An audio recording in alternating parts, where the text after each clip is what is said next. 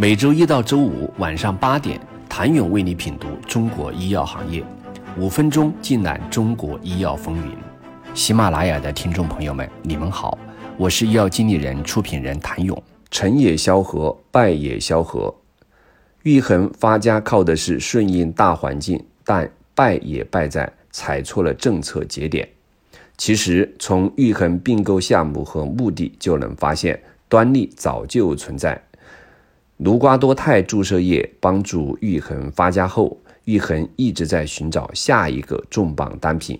二零一四年，他们找到了注射用磷酸肌酸钠，逐渐形成了在骨科领域有卢瓜多肽注射液，心脑血管领域有注射用磷酸肌酸钠、安脑丸、硫酸氢氯吡格雷，营养用药领域有。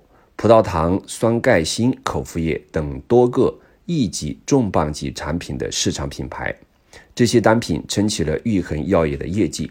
但这样的格局有一个极为突出的特点：产品全是来自并购，不断并购成就公司业绩，看似与跨国药企的策略相差无几。但这其中不能忽视的痛点是，二零一五年之前的中国还没有跟上全球医药创新的节奏。玉衡以赚钱为导向的并购思路，都是之后政策的雷点。二零一五年七二二事件后，包括玉衡在内大量药企撤回上市申请。二零一九年第一批重点监控目录出台后，玉衡所看中的摇钱树、中药注射剂、辅助用药均被重点监控，并逐渐被各省踢出医保目录。当大单品销售被堵，少量的自研管线又迟迟不放量，此前并购又负债累累，种种迹象表明玉恒赚不到钱了。赚了十多年大钱的玉恒当然心急，但又对自己的眼光充满自信。他们的设想是搭建全牌照的金服公司，覆盖 P2P、基金、商业保理、融资租赁等业务，其信心满满的表示。公司沉浸于医药行业十几年，了解医药行业各环节的特点，希望以金融服务的方式推动行业内部的金融整合和发展，做医药行业的蚂蚁金服。着眼点是供应链的上下游，可延伸到下游的医院和上游的原料商。就算做医药行业内的金融服务，本质上还是金融领域，而外行人到陌生领域投资，赌的成分不可谓不大。玉衡药业成立的 P2P 平台玉金所以二零二一年注销。玉衡也想顺应二零一五年之后的大环境转型创新，但似乎也晚了别人一步，没有占到市场先机。不得不承认，朱继满的嗅觉还是极为敏锐的。在二零一四年，他就表示，这个世界唯一不变的就是变化。如果不能迎接新的挑战，成功的经验就会变成迷幻剂。遏制企业发展的良好势头，跟随思想的是他对玉衡大刀阔斧的变革。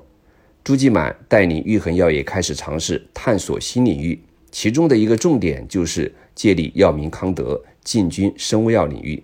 当年他完成了两件大事：一是引进了做创新药的高管吕强，并初步搭建的新业务构架；二是与药明康德签订的。生物医药战略合作框架协议，拟在五年内出资十亿，选定五个生物药，在药明康德的研发平台进行开发。吕强是一个岗位的最佳人选，他从北大生物系毕业，在美国博士后出站后，在海外大药企工作多年。二零零八年回国后的第一站就是药明康德，这一经历很大程度帮助了玉衡发展。尽管玉衡在生物药创新上赶上了晚集，但在吕强负责推进的 PD-1 上落地并不算慢。二零一五年三月，吕强入职后迅速推进了这一合作，仅两个月，双方就签署了关于 PD-1 的合作协议。后来的事情大家都知道，这次合作的 PD-1 在二零二一年八月上市，粗略计算。赛博利单抗从合作确立到获批上市，仅仅耗费了六年零三个月。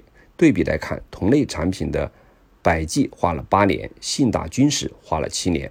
尽管一直在追赶，但起步毕竟晚了三年。赛帕利单抗在国内是很难逃出内卷的境况的。玉衡生物开始寄希望于海外。想了解玉衡的前世今生，请你明天接着收听。谢谢您的收听。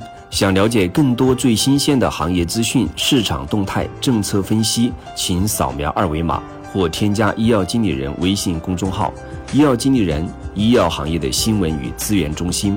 我是谭勇，明天见。